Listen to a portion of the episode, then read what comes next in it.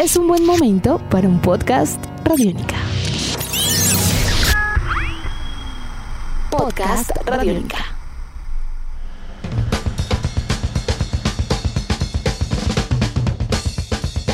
Bienvenidos a esta nueva edición de Podcast Rock and Roll Radio, producto de Radiónica, desarrollado por el señor Andrés Durán, arroba Andrés Durán Rock, y quien les habla Héctor Mora, arroba Mora Rock and Roll, bajo la producción de Juan Jaramillo, Jairo Rocha y la captura sonora de David Candelario.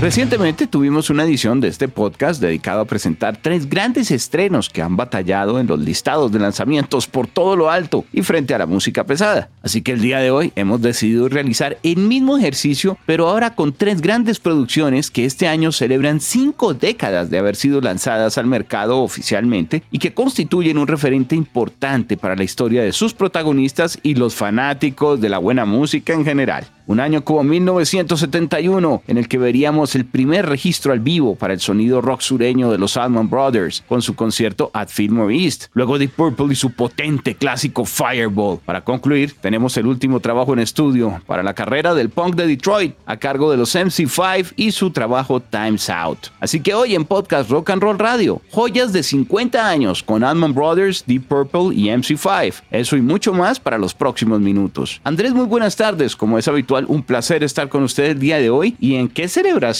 Cinco décadas de tres grandes, tres estilos, tres visiones y qué mejor forma que con Rock and Roll Radio. Sí, señor, tiene usted toda la razón. Un gran saludo a todas las personas que hacen posible este Rock and Roll Radio podcast. Curiosamente, las tres producciones que usted ha mencionado, Héctor, salen en julio de 1971, o sea, uniformemente increíble, 50 años completos de estos tres majestuosos discos. Y lo, los sólidos que son, cada uno para la carrera y para un estilo diferente dentro de los grupos, porque aquí tenemos, digamos, un hard rock progresivo, eh, con heavy por el lado de los Deep Purple, importantísimo, de vanguardia, abriendo década. Tenemos a los Allman Brothers con un registro al vivo también increíble, para una época también en la cual el grupo, si bien era muy recordado, o por lo menos ya tenía algún tipo de nombre, estaba en una crisis económica porque tocaban mucho, pero no veían dinero prácticamente. Y los MC5 con un discurso contestatario que sí desde unos años antes eh, venía siendo polémico y claro. De hecho, se habían ido suavizando poquito a poco desde finales de los años 60 con su concierto Kick Out the Jams, pero ahora en una visión de estudio muy particular con este High Time, ya en un rock, podríamos decir post uh,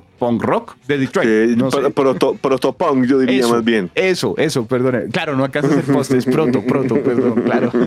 Héctor, usted ha dicho algo muy importante y es que hay que dejar claro que pueden ser tres discos que salen la misma semana de 1971, pero vaya distintos sonidos y atmósferas. Los Allman Brothers presentando un disco de Southern Rock, Blues, ante todo el jam, porque estos, estos señores están incorporando precisamente canciones largas sin ningún temor al taxímetro de que tenían que ser canciones cortas, algo de jazz, eh, digamos, muchos integrantes, hermandad. Por otro lado, desde Londres, Inglaterra, eh, como usted bien lo dijo, el sonido del hard rock, lo que fue, lo que fueron las bases del heavy metal. Este disco tenía algunos tintes de progresivo que venían del famoso Deep Purple in Rock y este siendo el segundo con la famosa alineación Mark II, ya que los eh, primeros tres discos venían con la alineación Mark I con Nick Simper y Rod Evans. Aquí encontrando ya un nuevo norte, eh, Ian Gillan, Richie Blackmore, Roger Glover, Ian Page y John Lord. Y por el otro lado, de los MC5s, haciendo, como usted bien lo dice, un proto-punk, haciendo punk antes de que existiera el punk, pero ante todo rock pesado. Y cuando estaba escuchando este High Time para este podcast, Héctor, lo relacioné mucho con The Who. Es, es una agrupación que, que,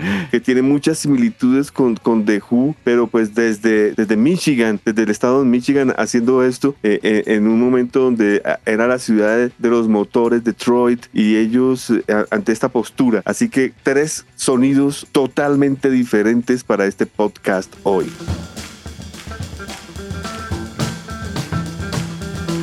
Le propongo acercarnos eh, para comenzar justamente ya con algunos detalles a lo que puede ser eh, primero eh, la experiencia por parte de los Sandman Brothers, como bien se dice, alrededor de una participación y de un concierto que es el famoso Fillmore East, obviamente desarrollado en el Teatro Fillmore East de la ciudad de Nueva York. Es una muestra increíble, ¿no? Además a veces lo siente uno casi que en dinámicas de jazz, porque se van rotando los solos en algunos de los temas extensos. De hecho, el disco es corto realmente porque son, hay algunas canciones que están por el orden de los 20 minutos eh, y otras que están por encima de los 13 minutos. Entonces no hay muchas canciones, pero se siente un jam total. Y pues eh, ya la base de fans que tenían detrás, ¿no? Tanto en la costa este como la costa este. Eh, el disco es muy importante. En el 2004 fue incluido en la librería, en, el, en la biblioteca del Congreso de los Estados Unidos por sus aportes culturales, históricos, estéticos, que para ellos son bastante importantes y no es para menos, Héctor. La historia nos dice que ellos después del segundo álbum de I Wild South de 1970, el líder de la banda, Dwayne Allman, prácticamente es contactado por Eric Clapton para que se una a su nuevo proyecto Derek and the Dominos. Recordemos que Dwayne Allman era un tremendo fanático eh, de la agrupación Cream, pero pues antes de seguir con la historia tenemos que fijarnos primero en la alineación de los Allman Brothers, que eran Dwayne, Dwayne Allman, el,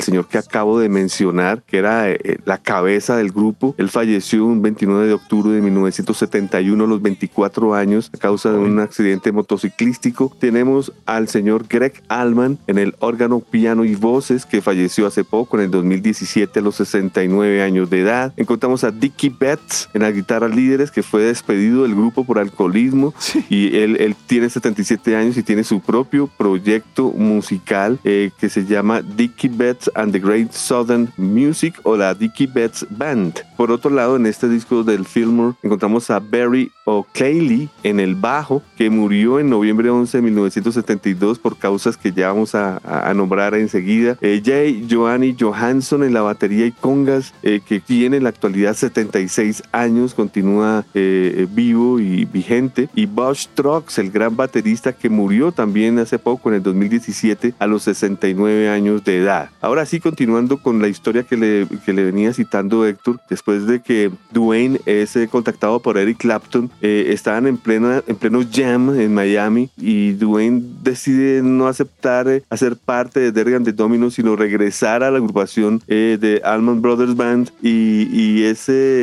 algo triste porque cuando hace esto, a voltear de la esquina, pues fallece. Pero pues eh, es un disco que, digamos, eh, reúne lo que fueron las presentaciones de los Allman Brothers Band en el Fillmore East en diciembre de 1969, abriendo para Blood, Sweat and Tears. Fueron tres noches. El promotor Bill Graham eh, prometió a la banda tenerlos de nuevo eh, rápidamente y así fue su promesa. En enero de 1970 la banda fue convocada de nuevo para, abrir, para abrirle a Body Guy y a B.B. King, pero en esta ocasión en el San Francisco Fillmore West. Y un año, un, perdón, un mes después después los llama al Fillmore East para hacer soporte de Grateful Dead, pues es donde se graba esta experiencia que todos conocemos como los Allman Brothers at the Fillmore Es un gran concierto, eh, creo que un despliegue también que hay que destacar, cuenta con algunas composiciones por parte de Greg Allman, de Dickie Betts, pero hay varios que son eh, homenaje claramente a la música de los grandes compositores que habían dejado un tinte importante en la música de los Allman Brothers, ¿no? Porque Willie, Willie aparece allí, Moody Waters, eh, todo, interpretando temas de ellos y temas que tenían muy, muy bien ensamblado, ¿no? Temas de T-Bone Walker, temas de Willie Cobbs. Hay un repertorio importante y aquí se destacan también algunas eh, presentaciones alrededor de lo que es el material propio, como la versión de Whipping Post, que es de 22 minutos. No, pues por supuesto, Héctor. Y, esto eh, no es, digamos, una, una sorpresa, ¿no? En el disco inmediatamente anterior, en el Idlewild South, encontramos eh, canciones de Willie Dixon, de Blind Willie McTell, de McKinley Morganfield, o sea, del famosísimo Moody Waters, de William Weldon. Y, y esto, pues, no fue sorpresa. Y además que es parte de la fórmula del rock sureño, ¿no? Por eso se llama Southern Rock, rock sureño, porque recoge el blues, las raíces del blues. Y lo que vuelvo y repito, las hace jam. Para ellos esa era la parte eh, diferente de poder extenderse. De pronto en este, en este Fillmore East también me gustaría precisar algo, Héctor, es que este disco sale inicialmente como vinilo doble, con tres canciones en la cara A, Stateboro Blues, Don't Somebody Run, Stormy Monday, como usted bien lo dice, blueses por todas partes, ninguna de ellos. La cara 2, una canción ya de 19 minutos, imagínese usted el jam, oh. You Don't Love Me de Willie Cobbs. En la cara 3,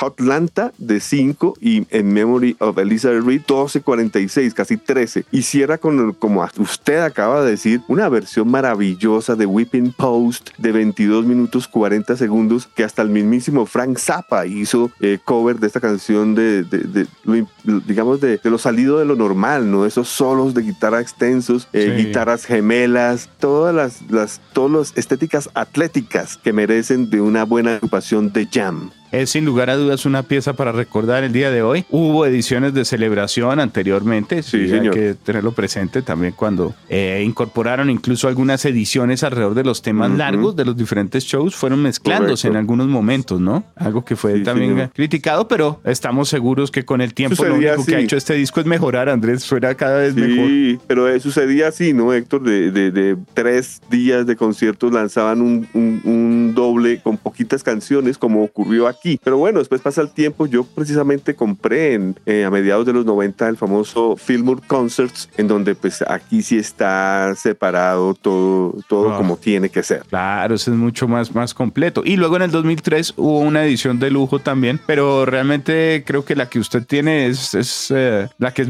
como lo mejor de lo mejor realmente, completo. Pero sabe, pero sabe que Héctor, la magia del original, del vinilo doble, eh, no sé, por haberlo escuchado tantas veces, es, es, el que más me llama la atención escuchar. Cuando voy a programar los conciertos completos, no, no sé, eh, es diferente la sensación. Esta es entonces la celebración alrededor del concierto original, dejémoslo, en ese que salió en el 71 primero y que abría nuestra tanda porque tenemos que dar paso al siguiente invitado. Es un discazo. La agrupación Deep Purple llega directamente con este Fireball, que sí es una bola de fuego, además con una alineación de lujo que usted reseñaba ahorita, la mítica MK2.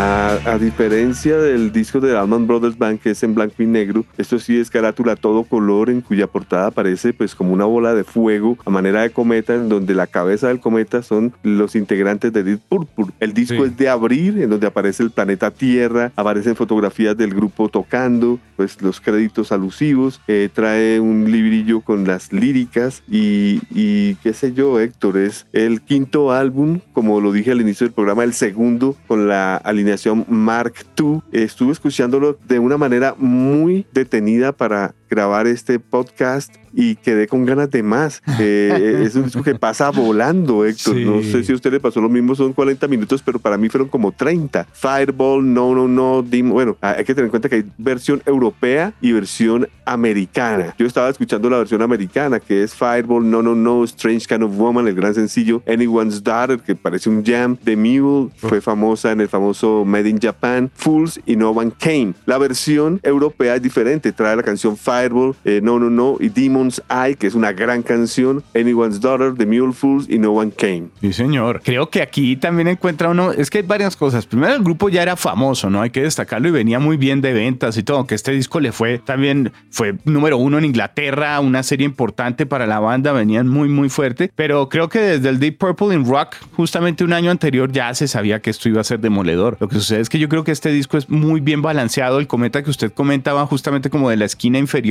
izquierda hacia arriba, yo creo porque la velocidad y la visión era totalmente ascendente para una, una alineación. Es curioso porque si bien en el grupo había ya algunas situaciones a nivel de, de, digamos, de, de, energías, de formas de ser, de temperamentos entre sus integrantes, uno siente la agrupación totalmente sólida y como los dioses. Un balance entre heavy, progresivo, rockero, pero también con, con ese sonido un poco más compacto, porque los temas igual no son tampoco tan extensos todos. Fools, sí, eso sí, del final lo que es Fools o No One Came, que lo siente uno casi como un ejercicio con mucha psicodelia. Eh, creo que en ese sentido, de la, eh, pues el año, también los teclados de John Lord y, todo el Hammond le da esos elementos, pero lo siente uno que no se van tanto a la psicodelia como si estaban de pronto probando otras agrupaciones más de territorio norteamericano, costa oeste, sino que lo mantienen en un punto como justo justa la, la dosis que se requiere para que el ejercicio progresivo y de rock no pierda velocidad. Por eso mencionaba lo del cometa que usted reseñaba también hacia arriba, porque siente uno que van a toda. Me, encanta esa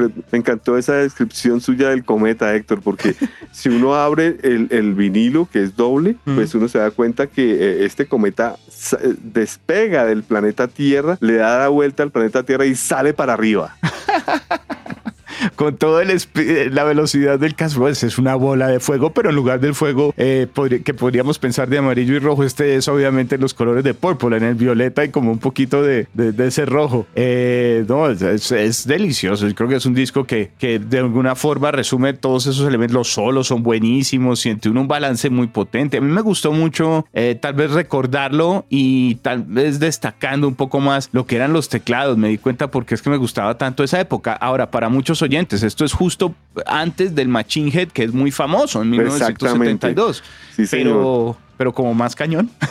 sí, señor, es el sería el tercero Machine Head con, con esta alineación. Ian Gillan en la voz, Richie Blackmore guitarras, Roger Glover en el bajo, Ian Page en la batería, John Lord teclados y órgano Hammond. Y tiene razón usted, los teclados de John Lord aquí son más progresivos. Eh, no mm. sé, es un disco muy, pero muy especial este, cuyo ingeniero tuvo a Martin Birch, que recordemos que luego sería el productor de ellos. Así lo, lo estaba, estaba conociendo a la banda desde muy joven y fue un acierto a este señor en las producciones venideras de Deep Purple. Pues eh, nos vamos acercando, no porque queramos de una vez, porque este es un disco que nuevamente tienen que escucharlo para disfrutarlo, para tenerlo presente. Son solo 40 minutos, mencionaba Andrés, pero hay una muestra que dura más o menos lo mismo para otro invitado, para otra joya, ya regresando a este lado del Atlántico, un poco con el protopunk hard rock de los MC5 para su último álbum en estudio, el High Time.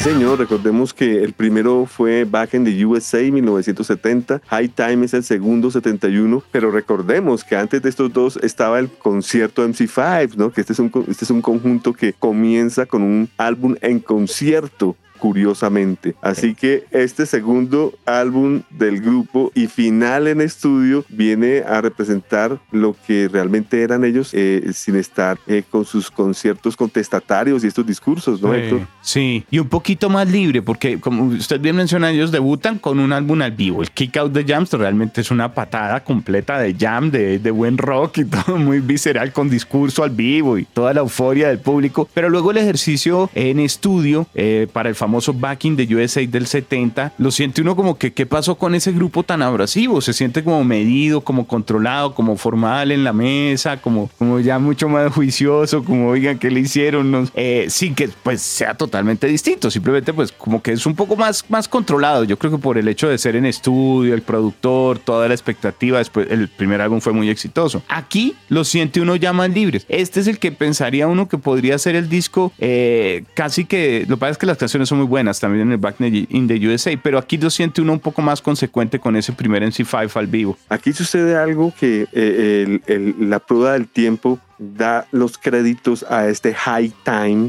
de los MT5, Héctor. Y es que después del gran éxito del Kick Up the Jams, álbum debut en vivo. Sale el segundo, bueno, el primero llegó al puesto 30 en la Billboard. El mm. segundo llega al puesto 137. Y este High Time por debajo de 137. Así que comercialmente fue un fiasco, entre comillas, porque hoy en día uno lo escucha y lo que yo le decía a Héctor, no tiene nada que demeritar a un Fillmore East de los Allman Brothers, siendo un estilo totalmente diferente. No tiene nada que demeritar a un Fireball de Deep Purple, que es la plantilla del rock pesado británico. Estos señores allá desde, desde Detroit, desde Michigan, estaban haciendo algo espectacular. Y si uno se ubica en el momento en que esto sale, que es el 6 de julio del 71, grabado a finales del 70, yo oigo unas conexiones inmensas con The Who. ¿Qué significa esto? Que definitivamente sí fueron los padrinos del punk, al igual que The Who lo fue en Inglaterra. Y sí tenían este discurso contestatario y además los excesos, Héctor. Recordemos que si realmente eh, el grupo tuvo problemas,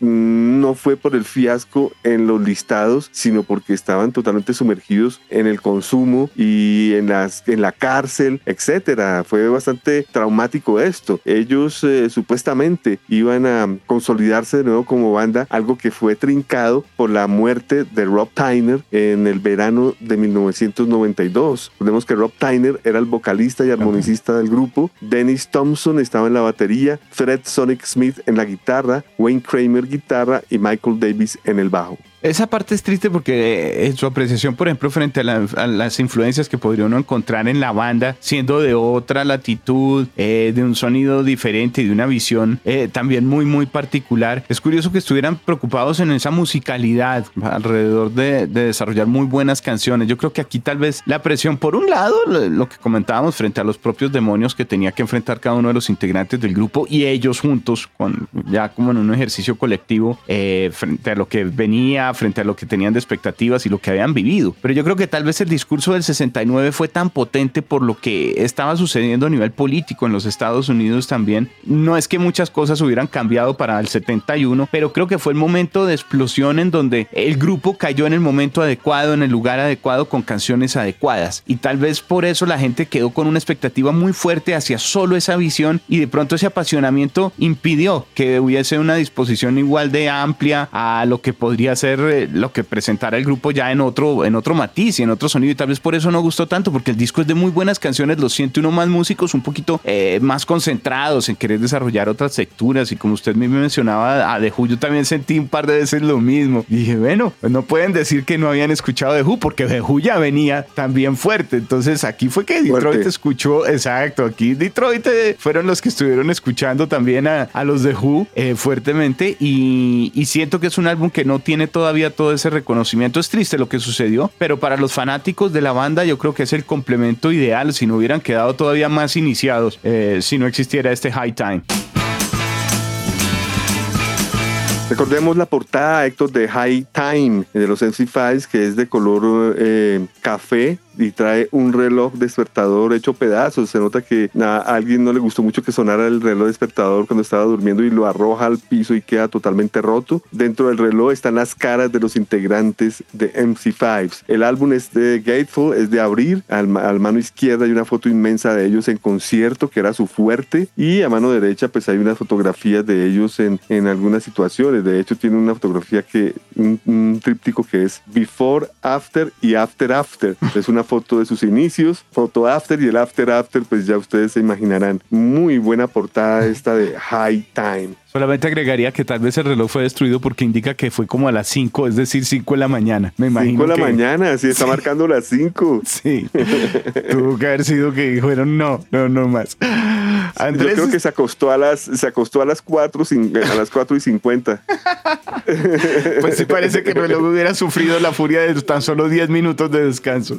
Sí, pero bueno. Algo que estemos dejando por fuera, ya finalizando lo que viene a ser nuestra misión el día de hoy, recordando estas joyas de 50 años para la historia del rock and roll. Aparte, obviamente, de invitar a los oyentes a que los escuchen. Exacto. Eh, la, invitación es a escuchar, o sea, el, el Fillmore East es una muestra para lo que es el buen Southern Rock, rock sureño, con blues, con jazz. El Fireball de Deep Purple es una muestra de lo que fueron las raíces del rock pesado, del hard rock, del heavy metal. Y pues los MC5s, eh, ahí sí qué pena con ustedes, pero los invito a escuchar todos los discos, ¿no? Sí. Que son solo tres. Eh, eh, el famoso Kick Up the Jams, el pionero de todos, Héctor. Yo creo que este, este disco Kick Up the Jams es de los mejores conciertos en la historia del rock and roll. Y pues los dos disquitos en el estudio, Back in the USA 70 y el que escuchamos y al que hicimos alusión hoy, perdón, High Time 1971. Un sonido especial para recordar y para escuchar a todo volumen. Esa sería también nuestra conclusión, Andrés. Bueno, finalizamos esta edición de Podcast Rock and Roll Radio, un producto de Radiónica desarrollado por el señor arroba Andrés Durán Rock, quien les habla arroba Mora Rock and Roll, bajo la producción de Juan Jaramillo, Jairo Rocha y captura sonora de David Candelario. Andrés, nos veremos en una próxima oportunidad. Qué buen recuerdo y qué joyas las de hoy. Eh, antes de finalizar este podcast, estaba haciendo una pequeña reflexión reflexión rápidamente que vale la pena decir antes de irnos, Héctor, y es que los Alman Brothers pues ya no van más. Después de la muerte de, de Dwayne,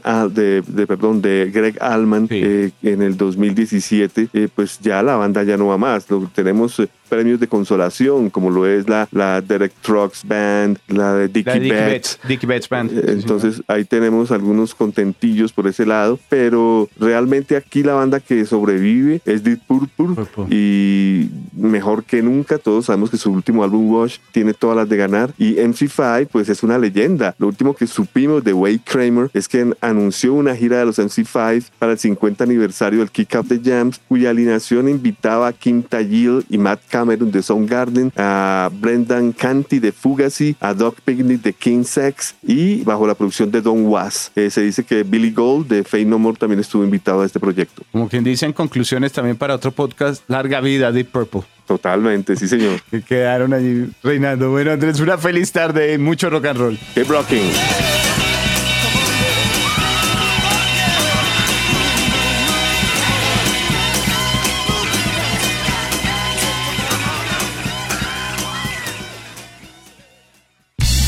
Nuestros podcasts están en radionica.rocks, en iTunes, en RTVC Play y en nuestra app Radionica para Android y iPhone. Podcast Radionica.